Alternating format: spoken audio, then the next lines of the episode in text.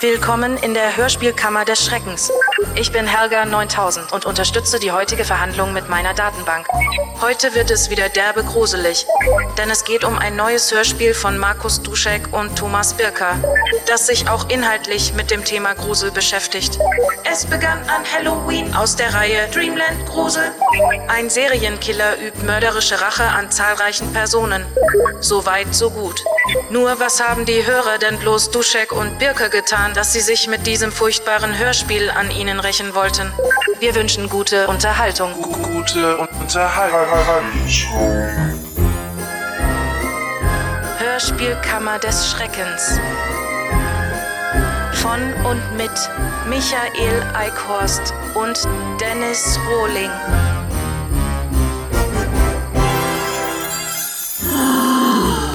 Advent, Advent, ein Scheißdreck brennt. Erst einer, dann zwei, dann drei, dann vier. Dann steht der Richter vor der Tür. Und wenn der fünfte Scheißdreck brennt, dann ist Arschlecken. Meine Fresse habe ich sowas von keinen Bock auf diese ganze durchgeschribbelte Flitzpiepenparade auf der Main Street im Disneyland Dovenhausen. Aber nützt ja nix. Also, ihr unartigen Bratzen, wer möchte als erster nach vorne treten und sein Geschenk empfangen? Äh, ich, euer Ehren. Ach du meine Güte, Sie! Dann gibt's aber die Route. Auf den Autorenarsch! Nee, dann doch nicht. Nix da! Hier geblieben, Hose runter! Und...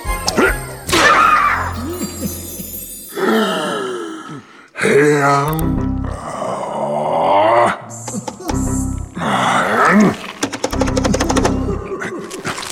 Nummerierung und Aufzählungszeichen, nein! Ach so. Ah, Duschek. Markus Duschek. Sie sind der Autor dieser Folge, ja? Ja, aber nicht alleine. Thomas Birke hat auch mitgeschrieben. Die guten Stellen sind aber alle von mir. Ach, dann haben Sie doch nicht mitgeschrieben. Ich habe nämlich keine guten Stellen gehört. Balk. Danke. Einspruch! Das ist doch nichts als billige Polemik. Aber meine Herren, das können wir doch alles in Ruhe erledigen. Jeder fünf Schritte zurück und ich gebe das Kommando. Was? Alles in Ordnung, Euer Ehren? Ist gerade der Geist von Gerd Hauke in Sie gefahren, oder was? Ach, daher habe ich den Quatsch. Aus ist was, Kanzler. Nee, ging mir nur gerade durch den Kopf. Äh, warum waren wir noch mal hier? Äh, wegen meines Hörspiels? Es begann an Halloween. Ach ja. Beziehungsweise, ach ja. Danke, Herr Duschek. Für das Auf die Sprünge helfen, nicht für das Hörspiel. Dem Titel nach handelt es sich offenbar um ein Werk, das an Halloween spielt. Keine schlechte Idee, auch wenn das aus Marketing-Sicht vermutlich nicht sehr schlau ist. Wahrscheinlich wird es zukünftig vor allem an Halloween gekauft und gehört werden und den Rest des Jahres über eher nicht. Nee, nee, euer Ehren. Der Thomas ist ja nicht doof. Also nicht immer. Das Hörspiel heißt ja, es begann an Halloween. Die Handlung zieht sich danach bis ins neue Jahr hin. Es gibt Szenen kurz vor Weihnachten und an Silvester. Ach, und das wird im Klappentext so erwähnt? Ne, mit keinem Wort. Der handelt nur von Halloween. Na super. Ein klassischer Dreamland-Move also. Der noch klassischer wird, wenn man bedenkt, dass es ursprünglich darum ging, dass Thomas Birke ein neues Weihnachtshörspiel machen wollte. Aber darunter litt, dass sich mörderische Weihnachten damals so schlecht verkauft hat. Eben nur vor Weihnachten. Ja, und weil es ein abgrundtief dämliches Schrotthörspiel war, nicht zu vergessen. Ja, das auch. Wobei ich nicht weiß, ob das die Dreamland-Käufer wirklich stört. Die sind ja meistens weg von allem. Jedenfalls, um sich nicht wieder auf Weihnachten zu beschränken, hat er die Handlung schon an Halloween beginnen lassen. Was es zeitlich allerdings noch mehr eingrenzt. Kann es sein, dass der Birker nicht besonders clever ist? Einspruch! Das ist gnadenlos untertrieben. Stattgegeben. Äh, und spielt für die heutige Verhandlung keine Rolle. Mein Mandant ist Herr Duschek, nicht der Birker. Hm? Na, da danken Sie mal schön dem Herrgott durch, Jan. Also gut, die Handlung beginnt also an Halloween. Dann gehen wir doch mal direkt in Medias Res und hören uns die Auftaktszene an. Jack! Mensch, wie lange brauchst du denn? Ah, da bist du ja. Wird aber auch langsam mal Zeit. Wir wollen doch Spaß haben. Jetzt mach schon. Moment mal, du. Verdammt! Was, was willst du mit der Krack? Nein! Nein!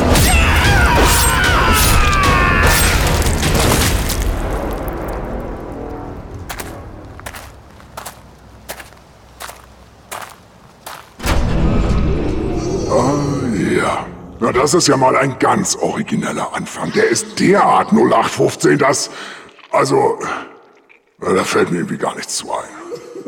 Okay. Danke, Euer Ehren.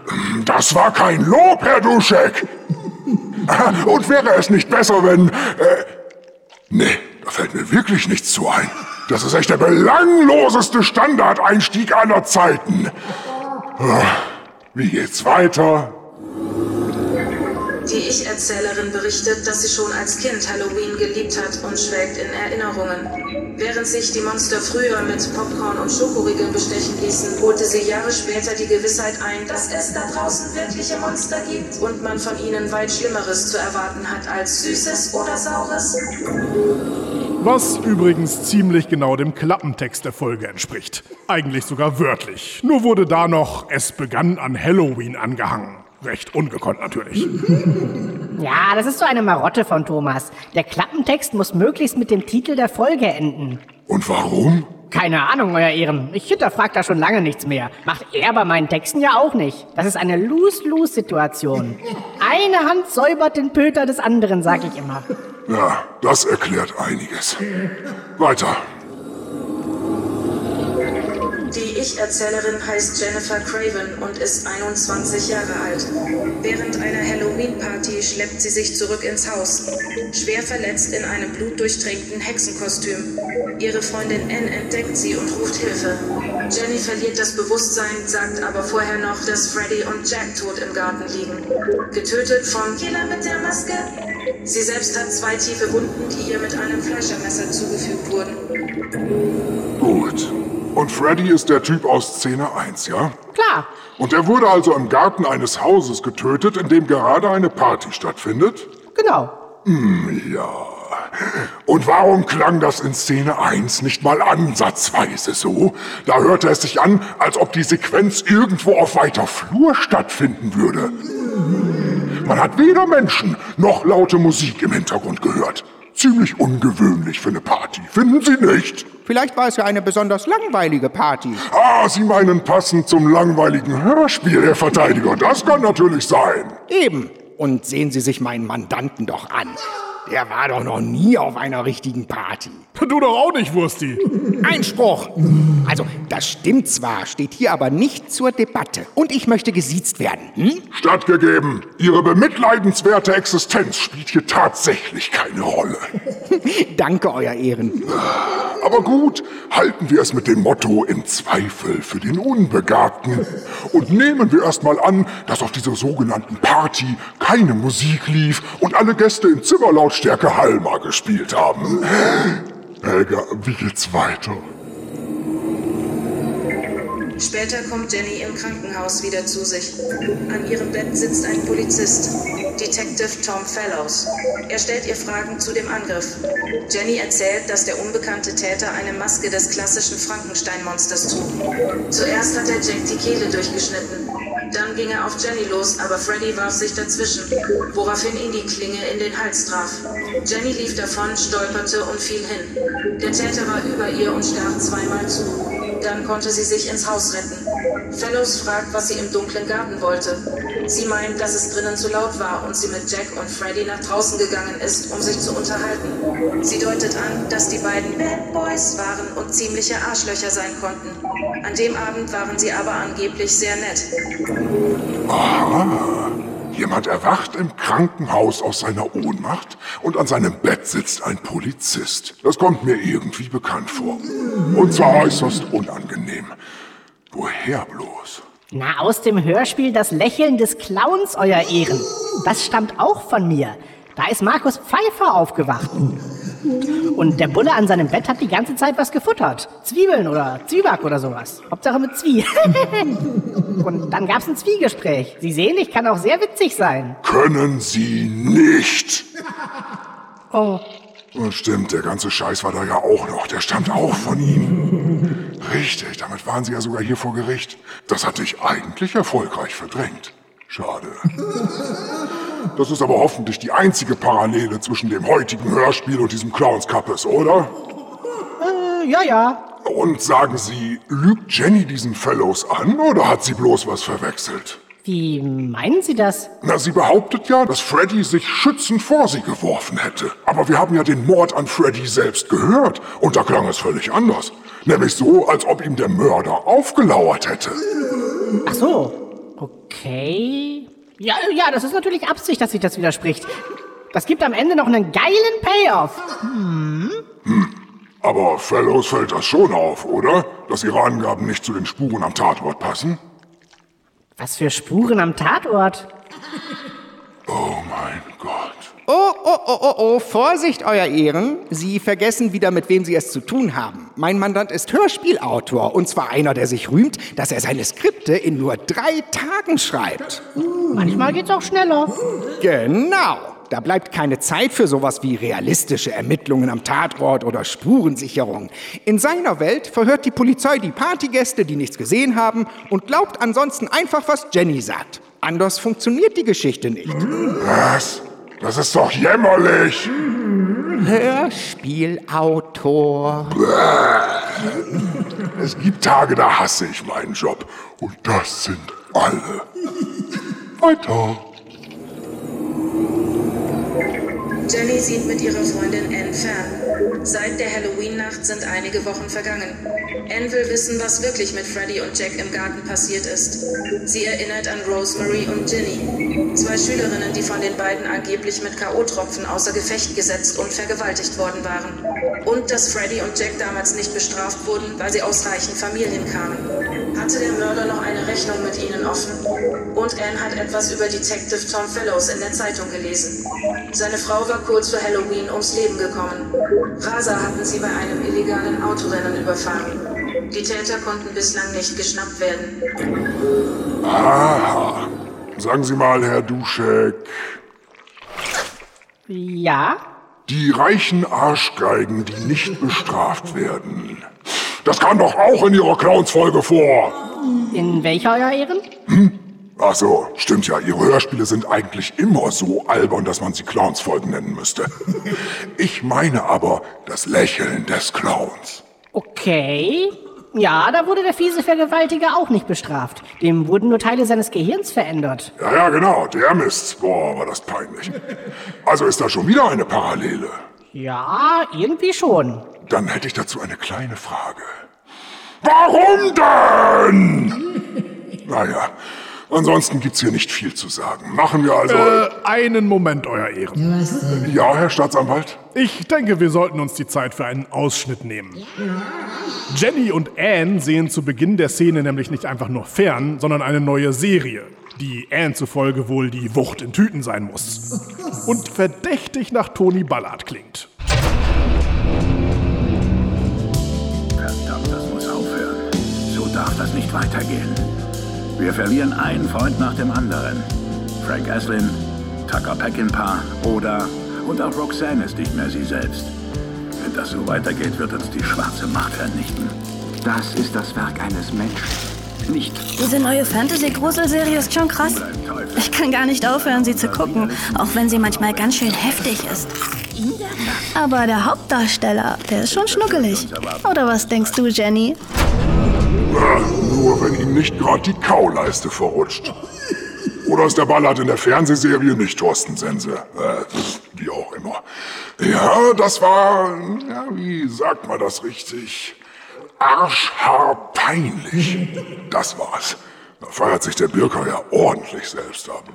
Oh ja, und er ist sich nicht nur nicht zu schade, seinen Kinderquatsch als krasse Fantasy-Gruselserie anzutrailern. Nein, er wählt auch noch einen besonders armseligen Ausschnitt aus. Richtig. Keine Actionstelle, sondern irgendein Gejammer, wen die Helden alles verloren haben. Und kam nicht sogar das Wort Freund vor. Einspruch! Es dürfte ziemlich unmöglich sein, bei Tony Ballard einen Ausschnitt zu finden, in dem das Wort Freund nicht vorkommt. Ja, stattgegeben. Äh, Ach, und habe ich das richtig verstanden? Wir haben gerade Jennifer gehört, die Hauptdarstellerin. Genau die. Und dazu noch ihre kleine Schwester. Nee, ihre beste Freundin, Anne. Ah, und die ist erst 13? Nein, erwachsen. Anne und Jenny sind beide Anfang 20.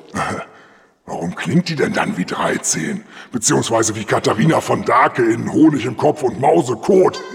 Keine Ahnung, mit der Besetzung und der Regie habe ich nichts zu tun. Ah, Glück gehabt. Also ich könnte mal wieder hören, wie die nächste Szene weitergeht. Na, noch? Jenny und Anne sind auf einer Weihnachtsfeier. Sie langweilen sich. Nach einer Weile spricht sie der Medizinstudent Ted am Buffet an. Als Jenny nach draußen geht, folgt ihr Ted. Obwohl Anne ein Auge auf ihn geworfen hat, interessiert er sich mehr für Jenny. Die lässt ihn jedoch abblitzen. Wie aufregend. Da passiert ja richtig viel Spannendes in dem Hörspiel. Das ist aber alles wichtig. Da bereite ich ja was vor. Ja, dass man es ausstellen will, oder was? Na schön, hören wir mal in die Stelle rein. Wenn du ein netter Kerl bist, drehst du dich um und kümmerst dich brav um Anne. Auch wenn sie was Besseres verdient hat.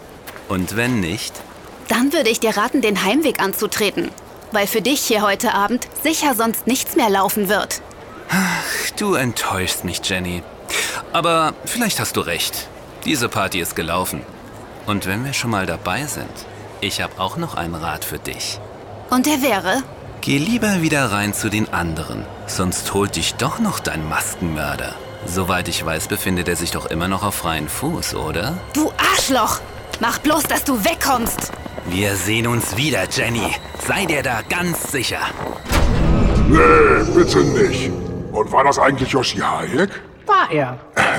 Dann möchte ich gerne wiederholen. Warum denn? Weil er einer der besten Dreamland-Sprecher ist? Also von den schlechten meine ich. Ja, das stimmt wahrscheinlich sogar. Und warum ist sein Charakter so unangenehm? Unangenehm? Obwohl, naja, das machen bestimmt die Jahre im Dreamland-Vorstand. Sein Charakter im Hörspiel! Ach so, na weil der gleich getötet wird. Da wollte ich vorher klar machen, dass er das auch verdient hat. Toll! Kann es sein, dass es in Ihren Skripten immer nur unangenehme Arschlöcher gibt? Ja, kann sein. Ich schreibe eben über das, was ich kenne. Oder einfach über sich selbst. Teds Ermordung sollten wir uns aber auch noch anhören, Euer Ehren. Verdammte Weiber! Was glaubt diese Schlampe eigentlich, wer sie ist? Ich soll mich an ihre Freundin halten. Und was, wenn mir die ach so süße Anne gar nicht gefällt? Ich nehme doch nicht die Erstbeste. Ich will... Das ist... Nein. Das kann doch nicht...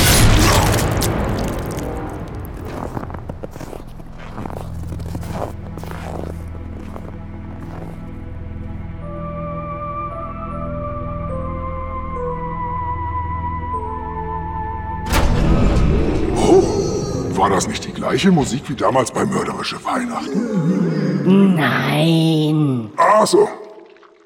Dieselbe.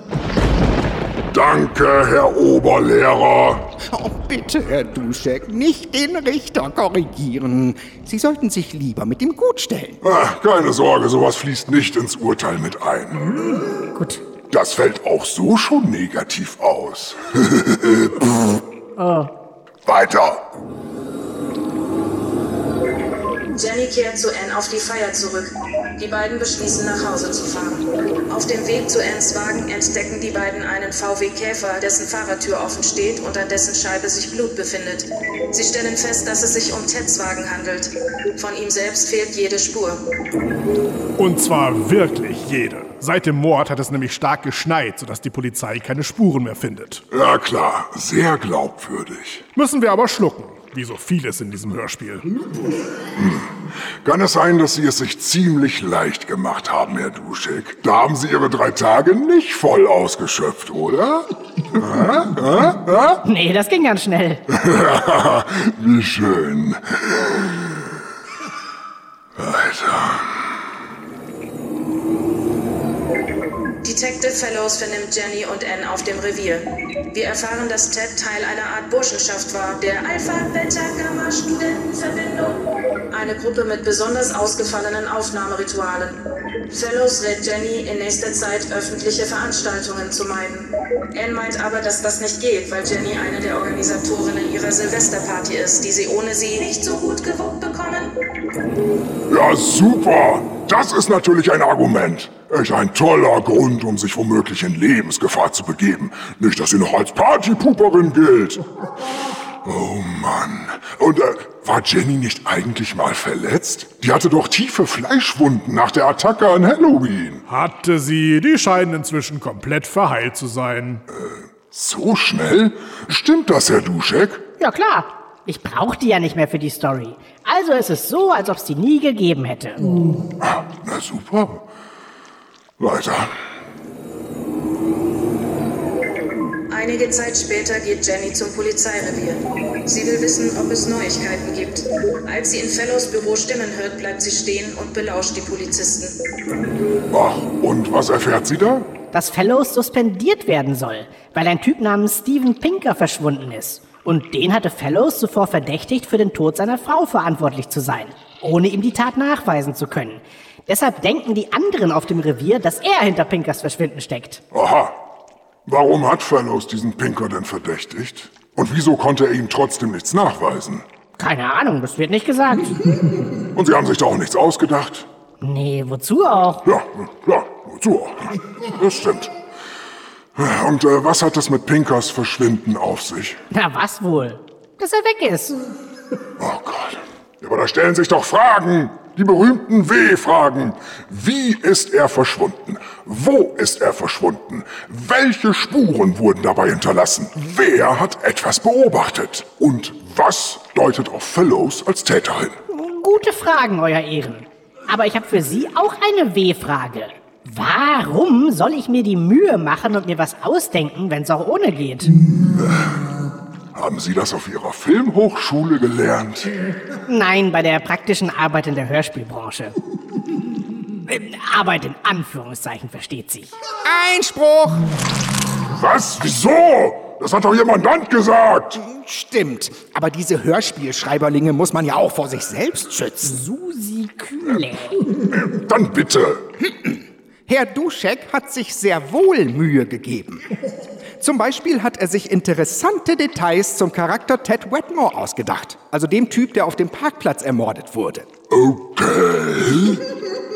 Na, da bin ich mal gespannt. Der war ja, wie gesagt, Teil einer Studentenverbindung. Und zwar mit einem äußerst albernen Namen. Wie war das? Alpha-Beta-Gamma-Verbindung? Ja, das war eigentlich nur ein Platzhalter. Habe ich vergessen zu ersetzen. Toll! Hm? Sehr geehrte Besucher der Hörspielkammer des Schreckens, weitere Informationen finden Sie unter www.hörspielkammer.de. Übrigens, haben Sie schon die Hörspielkammer des Schreckens bei Ihrem Podcast-Anbieter abonniert? Nein? Dann holen Sie das unverzüglich nach. Und wenn Sie schon dabei sind, bewerten Sie direkt die aktuellste Folge positiv und den gesamten Podcast. Sollten Sie es vergessen oder negativ bewerten, führe ich an Ihnen die Order 67 aus. Sollten Sie auf Schläge stehen, tritt stattdessen Order 68 in Kraft. Vielen Dank für Ihre Aufmerksamkeit. Ach, wie auch immer. Ein anderer Typ aus der Verbindung erzählt, dass Ted im Krankenhaus bei seiner Arbeit absichtlich die Medikamente diverser Patienten vertauscht hat. Daran sind drei oder vier Menschen gestorben. Oh, heftig, oder? Ja, durchaus. Und warum hat er das gemacht? Hm? Äh, na, das äh, war wohl so eine Art Aufnahmeritual. Weil sowas wie Blut aus einem Schädel trinken heutzutage nicht mehr schlimm genug ist, oder was? Wobei, äh, Moment. Eine Studentenverbindung kam doch auch beim Lächeln des Clowns vor. Nee, echt? Ja, sicher. Moment.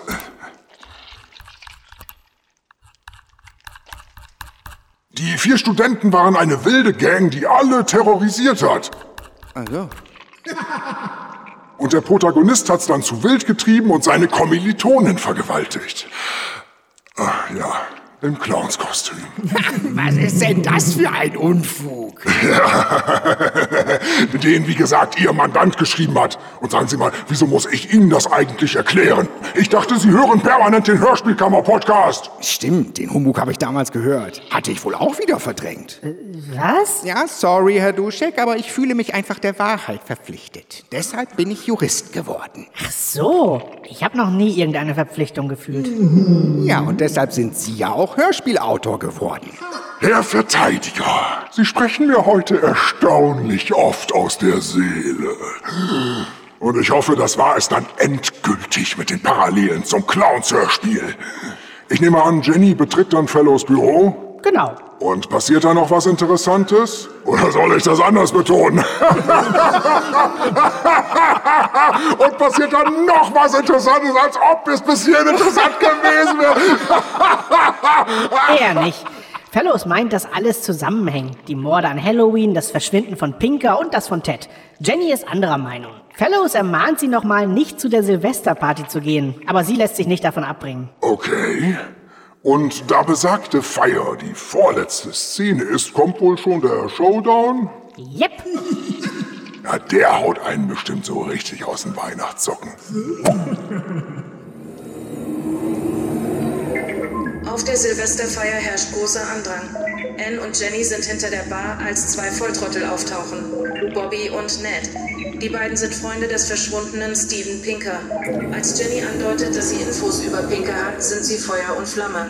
Jenny ist bereit, gegen entsprechende Bezahlung zu reden.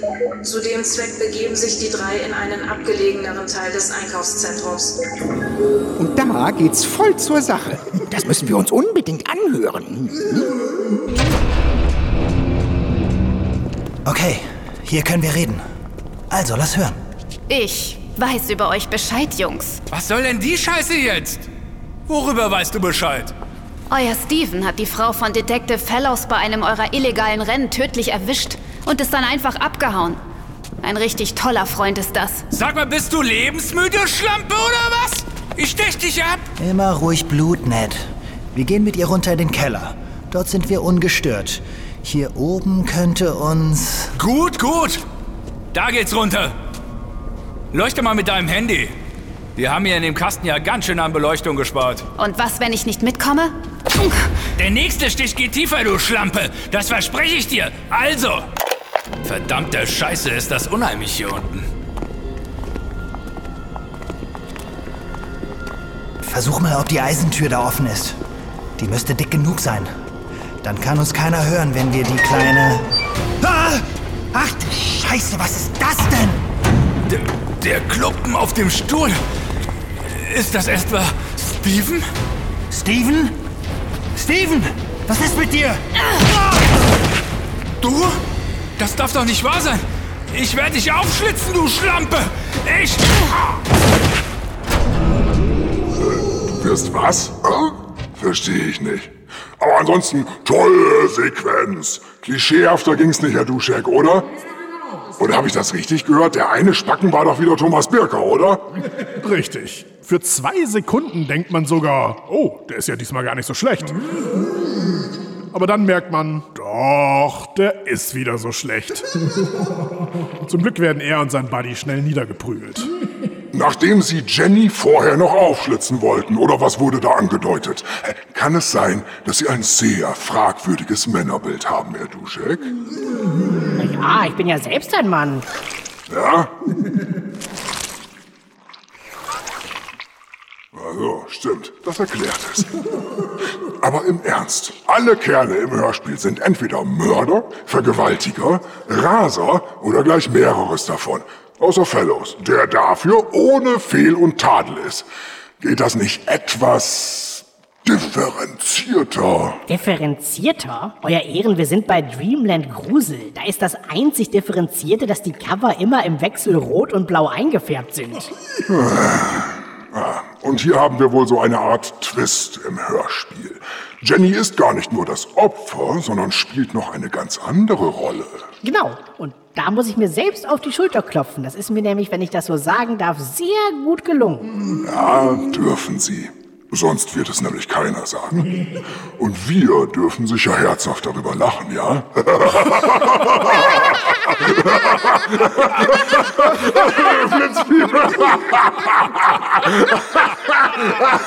oh Gott! Oh, schieß mir den Kopf, ist das geil, Leute. Oh, Kinder, Kinder, die neuen Tabletten. Oh, geht das an. Ich glaube, ich sollte euch langsam mal etwas erklären. Ihr dachtet sicher, ich bin die unschuldige, naive Protagonistin in einem Horror-Thriller.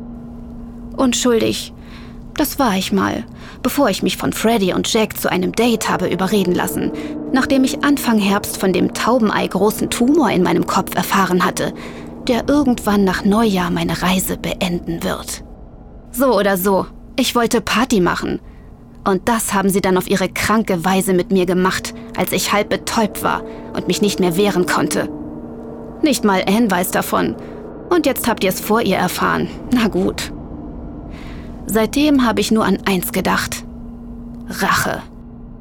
Und wenn ich schon mal dabei bin, wollte ich auch gleich noch mit all den anderen Monstern aufräumen. So, so. Diese Art Story ist das also. Rache und Selbstjustiz. Ein beliebtes Thema im Dreamland-Oeuvre. Immer mit schön fragwürdigen Untertönen natürlich. Keine Sorge, Euer Ehren. Hier sind es nicht bloß Untertöne. Na super. Wie geht's weiter? Jenny greift zur Kettensäge, um Bobby und Ned den Rest zu geben. In dem Moment tauchen Anne und Detective Fellows auf. Fellows hat eine Waffe und fordert Jenny auf, ihre Kettensäge wegzulegen. Und wie reagiert sie? Ach, hören wir uns das einfach mal an. Ihr verdammten Schweine! Ihr habt so viele Frauen und Mädchen! Jenny, tu's nicht! Die Kettensäge weg, Jennifer! Sofort! Keiner muss mehr sterben! Aber die beiden da, die waren an dem Autorennen beteiligt, bei dem ihre Frau zu Tode kam. Die wollen sie wirklich davonkommen lassen? Ich weiß jetzt Bescheid. Über den Tumor, über die Toten von der Halloween-Party und Ted Wetmore. Du hast während deiner Krankenhausaufenthalte mitbekommen, wie Ted andere Patienten getötet hat. Außerdem habe ich das Bild gesehen. Welches Bild? Das Bild von meiner Frau Angela und dir. Ich habe es in ihrem Nachlass gefunden, ganz zufällig. Und dann begriff ich. Ihr seid Arbeitskolleginnen gewesen, stimmt's? Mehr als das. Sie war wie eine große Schwester für mich. Und dieser, dieser Steven Pinker hat sie mir uns einfach so genommen. Das ist nicht fair. Ja, frag uns mal, Alter! Zum Arschplatzen. Und? Legt sie die Kettensäge weg? Nope. Sie geht auf die beiden Assis los und Fellows schießt. Ende der Szene. Hui. Und Jenny ist tot? Nee, die überlebt. Ja. Wie ärgerlich.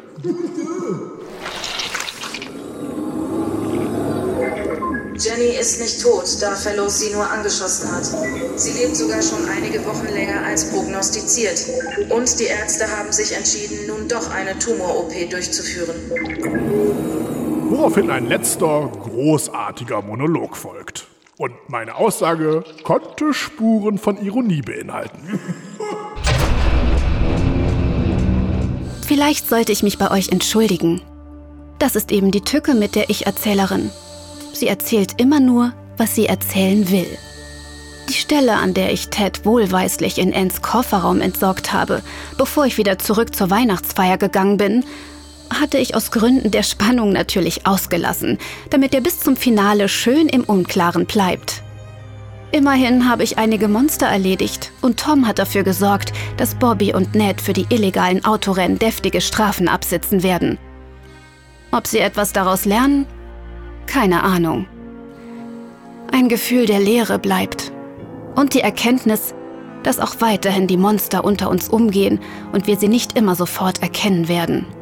Denn nur selten sehen sie aus wie Frankensteins Monster. Und das bedeutet, eigentlich ist jeden Tag Halloween. Na super. Heißt das, es gibt auch jeden Tag so ein beschissenes Dreckshörspiel? Ja, im Grunde wirklich. Sollte ein Scherz sein, aber ich hab's selbst gemerkt. Und ich verstehe das richtig. Mit den Monstern, die unter uns sind, meint Jenny Leute wie Ted und Pinker, ja? Nicht sich selbst. Wie sich selbst.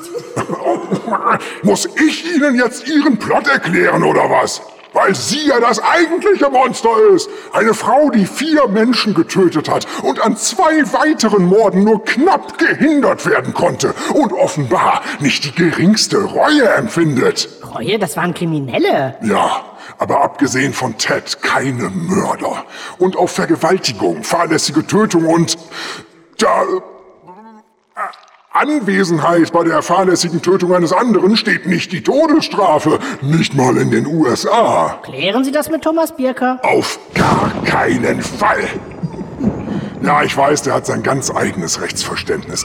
Aber Sie machen sich ebenfalls schuldig, wenn Sie sowas für ihn schreiben. Seien Sie froh, dass nicht der Birker Ihr Richter ist. Sonst würde der Sie für Ihr Skript zum Tode verurteilen. Einspruch! In dem Hörspiel wird gar keiner zum Tode verurteilt. Da nimmt eine Frau Rache, die nur noch wenige Monate zu leben hat. Es ist nicht gesagt, dass wir das gut finden sollen. Nein, nein, nein, nein, nein. Nicht wörtlich, richtig. Nein. Aber implizit. Sie wird am Ende ja sogar belohnt. Wie belohnt? Na, Jenny wird nicht nur nicht erschossen, sie scheint auch keine bleibenden Schäden zu haben. Muss sie überhaupt ins Gefängnis? Das wird nicht mal gesagt. Und schlimmer noch, auf einmal kann ihr Tumor doch entfernt werden. Was ist das anderes als eine Belohnung? Und sie hat natürlich das letzte Wort, bei dem man sie wohl noch bedauern soll. Ja, alles sehr fragwürdig. Und äh, Stichwort Tumor. Herr Duschek. Ja, Euer Ehren? Wieso kommt mir der auch so bekannt vor? Hm?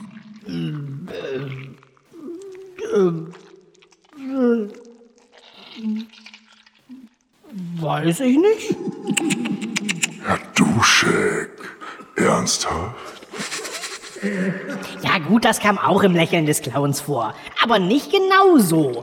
Da war der Tumor so groß wie ein Hühnerei. Hier nur wie ein Taubenei. Na toll. Also ist die halbe Folge nur übelstes Recycling Ihres eigenen Schrotthörspiels? Warum denn? Warum nicht? Hatten wir noch einen Tag Arbeit erspart. Und mir fünf gemacht! Ich hätte auch noch etwas anzumerken, Euer Ehren. Bitte. Danke. Wie wir gehört haben, hat das Hörspiel einen großen Twist. Jenny ist nicht das Opfer, sondern die Mörderin. Und nach der ersten Verblüffung geht man als Hörer alles nochmal im Kopf durch und versucht sich zusammenzureimen, was genau wirklich geschehen ist. Oh, das sollten Sie besser lassen. Das habe ich auch nicht gemacht. Ja eben, schon der erste Mord. Den hören wir ja zu Beginn. Aber passt das, was wir hören, überhaupt zu dem, was Jenny später erzählt? Ähm, ja? Nein! Wir hören ja, wie Freddy ankommt und vermeintlich auf Jack trifft. Nur ist das gar nicht Jack, sondern Jenny. Das ist genial. Ist es nicht. Denn Jenny trägt, wie wir kurz darauf erfahren, ein Hexenkostüm. Und trotzdem glaubt Freddy, dass Jack in dem Kostüm steckt? Hä? Vielleicht war der ein, ein Crossdresser. Ja, keine Zeit. Helga, keine Datei abspielen.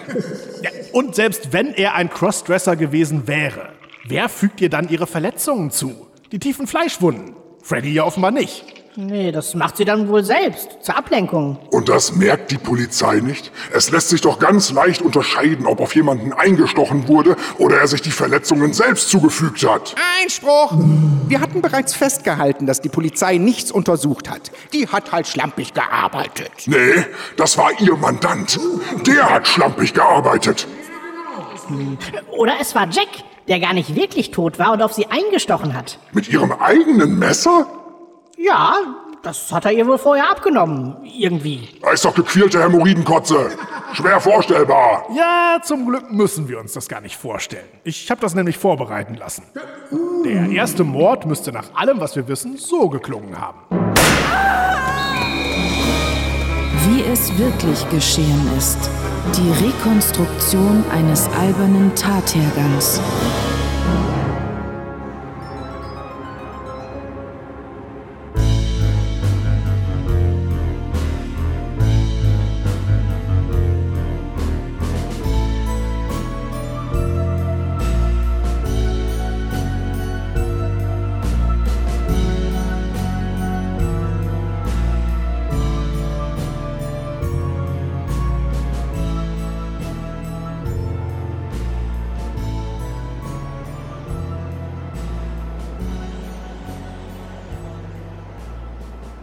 Jack? Mensch, wie lange brauchst du denn? Ah, da bist du ja. Wurde aber auch langsam mal Zeit. Wir wollen doch Spaß haben. Jetzt mach schon. Sag mal, trägst du wieder diesen Fummel? Ich hab dir gesagt, dass es mir peinlich ist, so mit dir gesehen zu werden. Mensch, wir haben einen Ruf zu verlieren. Stichwort Vergewaltiger. Äh, Moment mal, du. Äh, äh, verdammt, was. Was willst du mit der. Nein! Nein!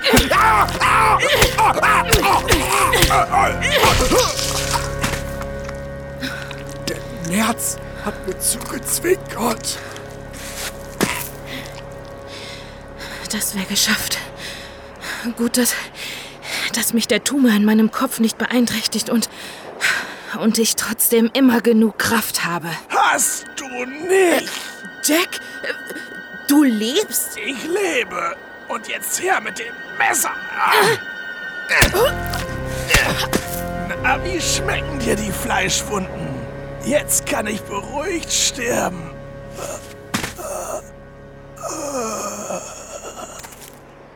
Jack, bist du wirklich tot?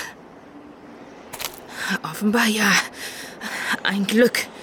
Ach, Was mache ich denn jetzt mit dem Messer? Ich, ich muss das irgendwie loswerden und... Die Adler. Die Adler kommen. Gwei hier. Bitte. Du und die anderen müsst dieses Fleischermesser mit euch nehmen. Werft es in den Schicksalsberg, meine Freunde. Danke. Ich danke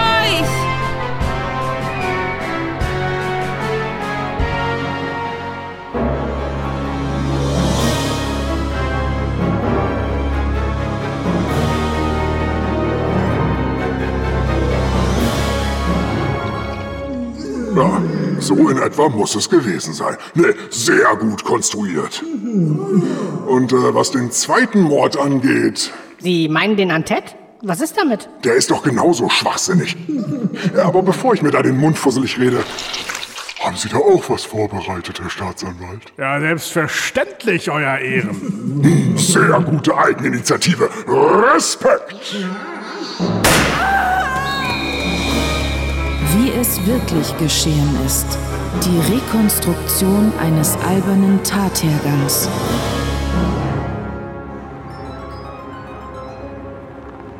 Ach, verdammte Weiber. Bringen einen immer dazu, peinliche Selbstgespräche zu führen. Was glaubt diese Schlampe eigentlich, wer sie ist? Ha, ich soll mich an ihre Freundin halten. Und was, wenn mir die ach so süße Anne gar nicht gefällt? Wie alt ist die überhaupt? Zwölf? Ich nehme doch nicht die erstbeste. Ich will... Nein, das kann doch nicht.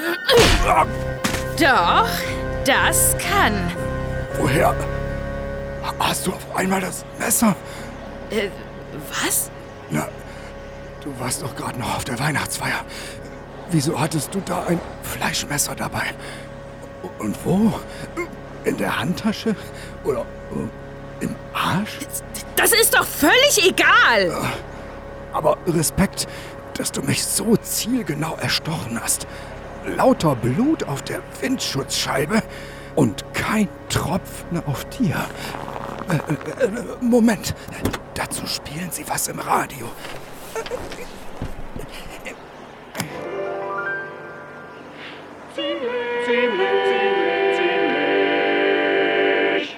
Unglaubwürdig.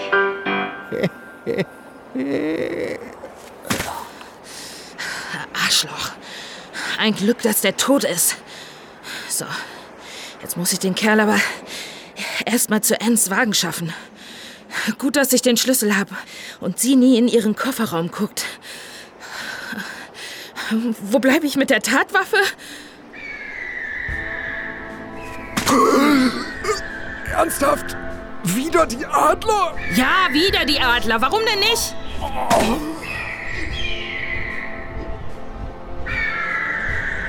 Gwei hier und all ihr anderen. Nehmt auch das neue Fleischermesser mit, Freunde. Ach und ihr wisst, was ihr zu tun habt? Schicksalsberg! Danke, meine Freunde! Dafür habt ihr echt was gut bei mir! So, jetzt muss ich nur noch diesen einen Ring loswerden.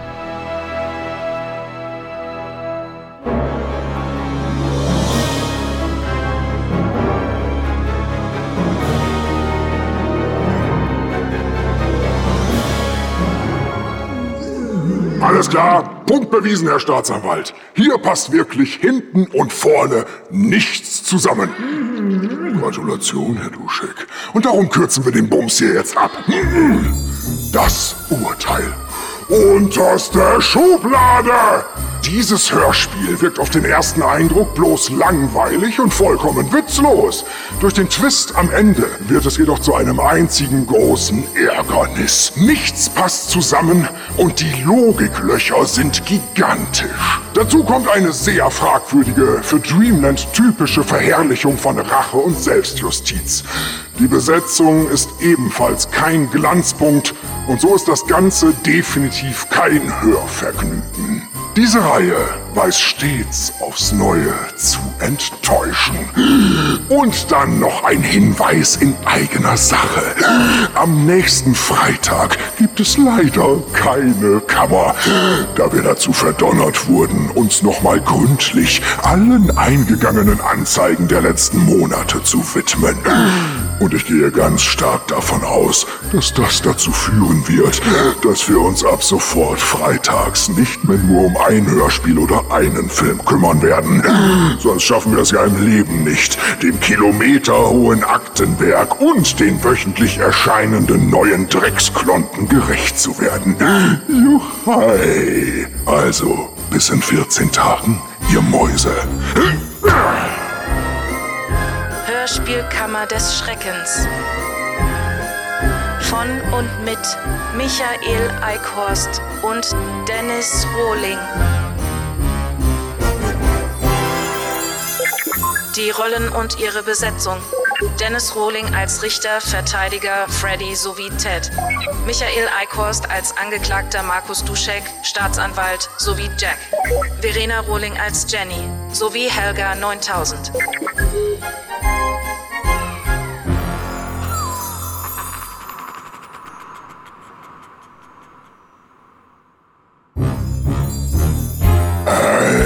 Pegeln! Ich kling wieder.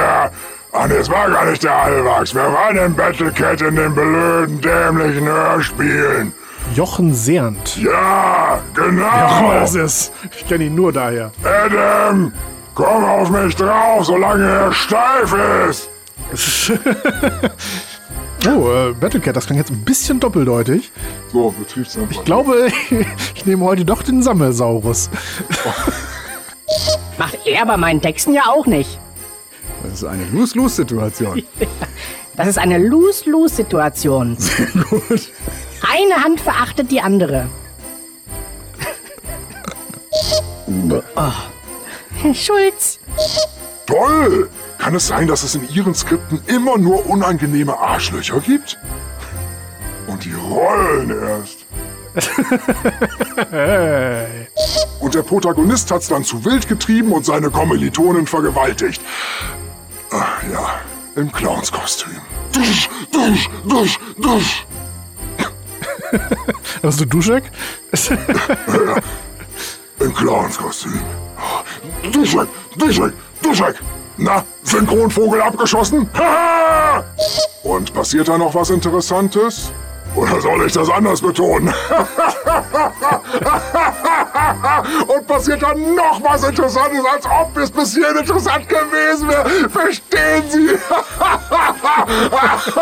Schieß mich tot! Das macht ja noch Spaß heute. Ich hasse Sie alle! Mal gucken, was reinkommt. Ach so. Ich habe mich noch nie zu was verpflichtet gefühlt. Und ich mache noch eine Variation und dann Mhm. sagst du geil. Ach so. Ich habe noch nie irgendeine Verpflichtung gefühlt. Ja, geil. Das ist, äh, das ist wie ganz viel Butter wieder rückwärts vom Brot weggestrichen, wenn das so rauskommt. Genau. Und da muss ich mir selbst auf die Schulter klopfen. Das ist mir nämlich, wenn ich das so sagen darf, sehr gut gelungen. Da muss ich mir selbst den Piephahn zwiebeln. Jenny greift. Oh Mann. Das ist so eine riesige Scheiße. Meinst du inhaltlich oder? Fellows hat eine Waffe und fordert Jenny auf, ihre Kettensäge wegzulegen. Äh, ihre Kettensäge wegzulägen. Fellows hat eine Waffe und fordert Jenny auf, ihre Kettensäge. Das ist heute richtig schön äh, amorphe äh, Gagmasse, die beweglich bleibt. Stimmt. Amorphe Gag. So wie diese bei, bei der einen Star Trek-Folge, ne? Diese schwarze Suppe da in die Tascha Ja reinfällt. Oh Gott! Oh Gott! Ja, ihr traut euch ja was, aber ich bin böse. Jetzt bin ich eine Gottheit. Oder irgendwie so. Die hat gesprochen, die, die Masse. Ja. Ach du Scheiße, das wusste ich tatsächlich nicht mehr. Unsere Freiheit steht auf dem Spiel. Unsere Würde, wenn wir dir nicht die Stirn bieten. Ich werde dich und die beiden im Shuttle töten. Ja, da hat's Tascha Gray dann. Äh, sagt er mal. Tascha, Tascha Gray hat keine Pornos gemacht. Nein. Die ist ja gar nicht Tascha Gray, das hast du mich sogar aus Glatteis geführt, du Arsch. da war es ja wirklich Tascha Ja. Und ich denke jetzt gerade, noch, ist ja, Ja. witzig, klingt ja fast wie die Tascha davon. Nein, falls es vom Anschluss her besser passt. Das meinte ich mit amorphe Gagmasse, du. Da sind wir Ja, wieder am ja, Anfang. natürlich. böse. Duschek. Ernsthaft?